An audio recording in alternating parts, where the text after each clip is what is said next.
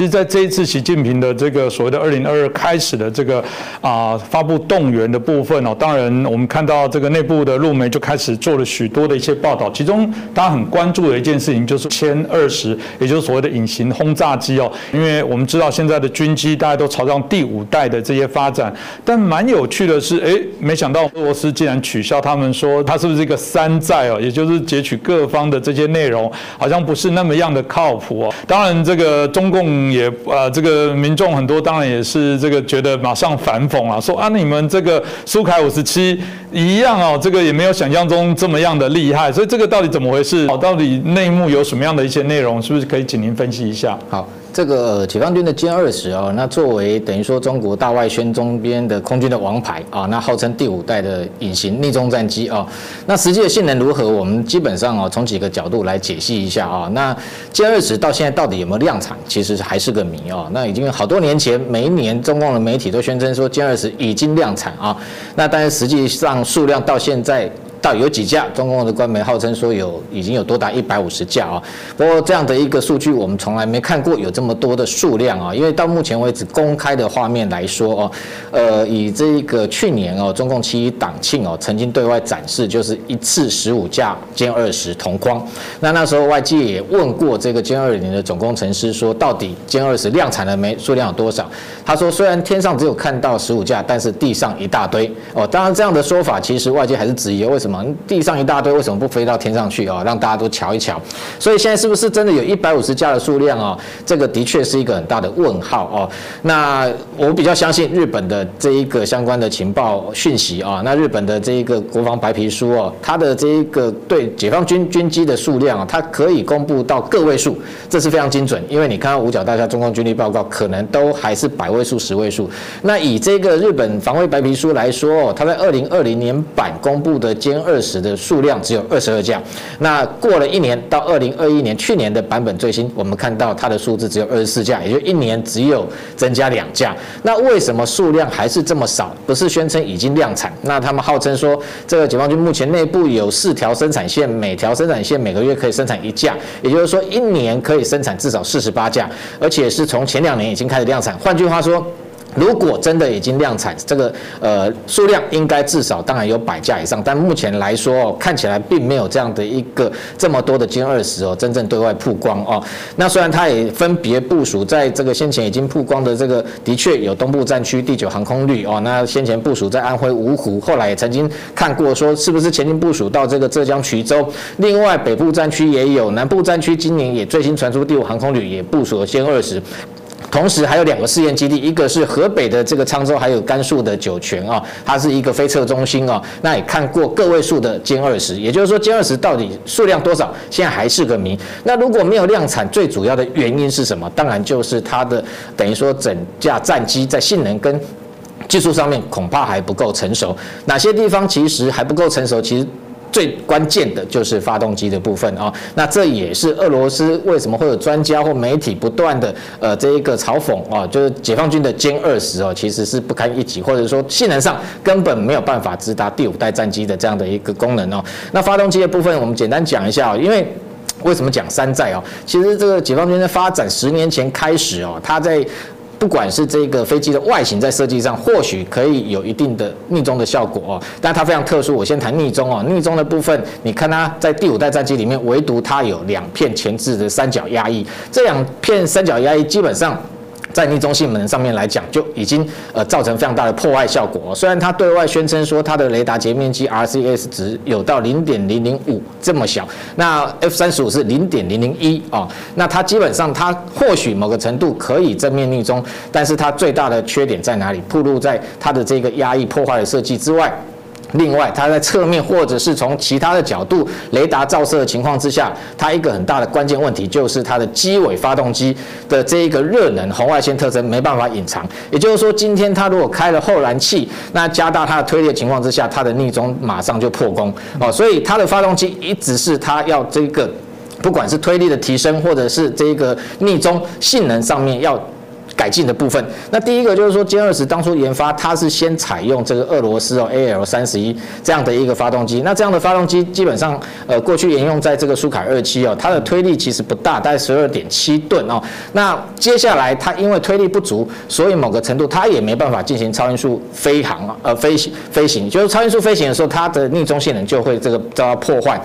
所以它进一步不断的在进行它国产的研制，所谓太行发动机哦，就是涡扇十 W 十 WS 十本来第一代呃其实推力也没有增加多少，那一直到第二代，现在号称应该有到达十四或十五万呃十四或十五吨这样的推力。那更重要是说，它去年二零二一年哦，它对外曝光就是 W 十 W 十十 B 哦这样的一个。新的发动机哦，它发这个发现外界发现说它的这个机尾的部分呈现锯齿状，自锯齿状的开合，等于说意思说它已经变成呃拥有这一个呃向量推力的能力，也就是这个 TVC 向量发动机的一个装配已经啊似乎已经成熟。那它的一个推力，外界曾经宣称说可能可以提升到十七吨，但是如果这样的一个说法成立的话，基本上他就没有必要一直希望向俄罗斯寻购推力更好的这个叫这个 A L 四十一 F 啊，那这一型发动机呃先前其实装备在苏凯三十五战机上面，所以你也可以看到它因为发动机的技术一直没办法克服哦，所以它借由跟俄罗斯采购二十四架苏凯三十五。然后企图想要拿到之后，同样的再去逆向工程，再去把它解构，然后进一步去发展它自己的这个呃太阳发动机哦。不过很可惜的是，当初传出来说俄罗斯早就知道它有这个计谋哦，因为太多过去出售给他的技术都被他拿来仿造、拿来国造，所以这一次这个俄罗斯出售给他的这一个苏改三十五发动机，听说很多关键技术都被锁死哦。所以在这种情况之下。变成解放军要回过头来，必须自己去开发。他们现在号称哦，呃，可能下一代能够这个推力到达十七吨，甚至有十九吨这样的一个能力的涡扇十五。那涡扇十五每一年都有媒体说，今年已经成熟，即将要装备在歼二十上面。那未来会有歼二十 B 或歼二十 C 这样的构型。那它的推力如果能够到达这一个程度的话，当然，它就可以跟美军的 F 三十五或 F 二十二的这个动力来讲，可以相作比邻啊。但是很可惜的是，涡三十五过去在地面测试哦，其实不断的有这个传出有爆炸哦类似的状况，一直没有办办法通过这个性能测试哦。所以现在又有最新的消息说，本来说两年内可以搞定，现在又把时间往后延，又说可能需要五年的时间。所以在涡三十五还没有真正能够呃装备在歼二十上面来讲，它的一个动力来说就。基本上不管在速度或推力或者武器挂载各方面来说，绝对都还是不如 F 三十五跟 F 二十二。那更不要讲说这个呃，虽然它中共也嘲笑俄罗斯的苏五七不怎么样。那实际上，这个苏凯五十七哦，它装备的就是 A L 四十一 F 哦，F 万型。那虽然它的推力可能目前来讲可能只有十五吨，但未来它第二代的发动机也要提升到十八吨。再怎么来说，都比解放军自己研发的涡扇十这样的发动机还要来得强哦。所以发动机的部分基本上来说，解放军是没有资格嘲笑俄罗斯，特别是他还是一直想尽办法要从俄罗斯采购呃推力更好的发动机。但是基本上俄罗斯也知道中国的轨迹。所以完全啊，这个全面的这个禁止类似的技术外泄啊，那发动机的部分。当然影响到一架战机各方面的性能啊。那你看到苏五七哦，它装配这个有这个向量发动机的情况之下，它还可以做这种落叶飘哦这样的一个动作。基本上歼二十是没办法做类似的动作，所以动力来说，歼二十其实就落人家一大截。那量产的数量，不要我刚刚讲说，可能日本的情资最正确。目前来讲，二十四架，你看到 F 三十五从开发到现在，到二零二一年底结束的时候，它已经量产多少架？七百五十架。今天能够量产这个。高达数百架战机这样的这个情况之下，也代表说这一型战机它的技术跟性能绝对才是成熟的哦。所以这个歼二十未来还有非常多的门槛必须要跨过，特别是它发动机还有另外一个问题，就寿命的问题啊。它寿命就是说它的这一个呃。发动机的这个叶片哦，它的一个质量哦，可能不足以哦，可以承受更高的转速，还有更高的高温。特别是说，有时候这一个发动机它高温会高达两千度以上哦。如果它没有这个能耐，能够打造发动机的情况之下，未来歼二十要性能提升，其实都还有非常大的一个距离。那当然，它发动机的寿命哦，如果以 F 二十二。它的一个发动机来讲，F 一一九的发动机，它的寿命可以到八千小时哦。那像这一个中共自己做的这一个涡扇十，它的发动机基本上寿命只有一千五百小时哦。那如果未来它要进一步，就算涡扇十五哦成功研发哦，能够装备在这个歼二十上面，还有一个重大的缺点就是它的油耗非常的大哦，它会比现有的发动机增加百分之二十五的油耗，也就是说原本它预期的作战。的巡航的这个距离可以到一千六百公里，但是换了涡扇十五之后，一下子缩回去只剩一千公里哦。那这样的一个作战的距离，等于说其实跟现在的歼十 C 也没有差太多。那再加上它强调逆中的功能，我们看到它的一个逆中战机的火力全部是隐藏在它这个机腹这些弹仓里头。那不要说火力哦，其实火力上面来讲也是远不如这个美军的 F 三十五哦或 F 二十，因为特别是 F 二十二，它可以挂六枚的 AIM 一二零中程空对空飞弹，两枚 AIM 九 X 短程空对空飞弹。但是我们看到先前歼二十对外曝光的时候，弹仓一打开只能挂载四枚的霹雳十五中程飞弹，那另外还有两枚的霹雳十短程飞弹。更重要是它没有设置机炮，也就是说今天就算是你是逆中战机的情况之下。遭遇到就算是四代战机哦，你的缠斗能力不足、动力不足的情况之下，其实你连机炮都没有设置，非常有可能反而会被四代战机给击落哦。那当然还有很重要，就是说它的航电系统哦，这也就是外界最质疑它山寨 F 三十五的地方哦。因为航电系统，外界其实过去拍到 F 歼二十的照片，可以看到它机身外面哦，座舱下面其实也有一套呃，看起来像是美军 F 三十五的 EODAS 这套系统，机头下方也有 EOTS。这两套系统是做什么？它主要是透过红外线的感测哦，那等于说